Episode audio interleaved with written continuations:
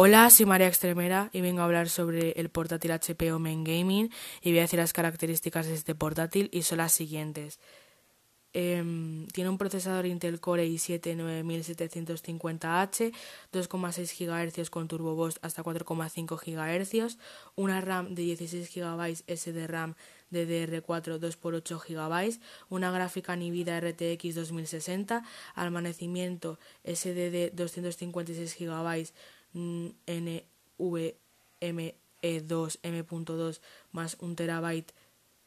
HDD 7200 RPM, una pantalla LCD IPS de 15 pulgadas FHD y refresco de 144 Hz, conexiones USB 3.1 tipo C con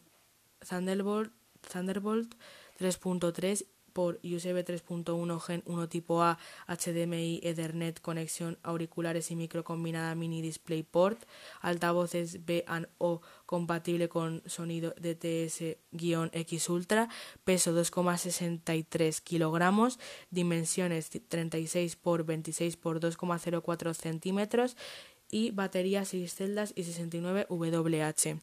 Y pues voy a contar las cosas positivas y las negativas de este portátil. Las positivas son las siguientes, que si tú eres una persona que le gusta jugar videojuegos, pues te recomiendo este ordenador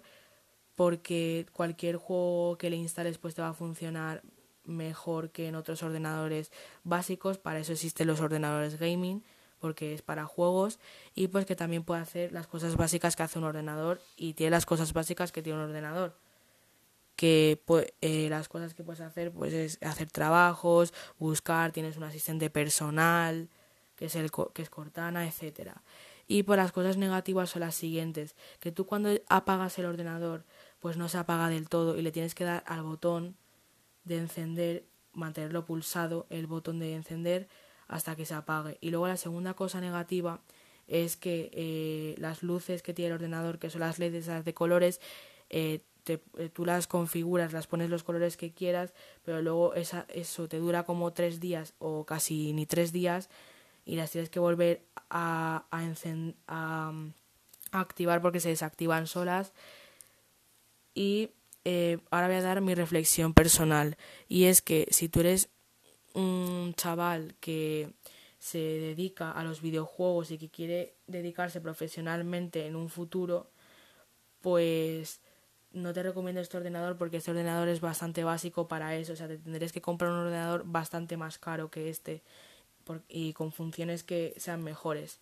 Y si tú eres una persona que solo juega a videojuegos por diversión y no se dedica profesionalmente, pues te recomiendo este ordenador porque mm, es el más básico y sirve para eso. Porque no te vas a derrochar el dinero, o sea, si tú eres o sea, no te vas a echar el dinero por un ordenador más caro si solo lo vas a utilizar para, para pocas cosas. Y bueno, em, me despido. Espero que os haya gustado este podcast sobre mi ordenador gaming. Y pues hasta luego.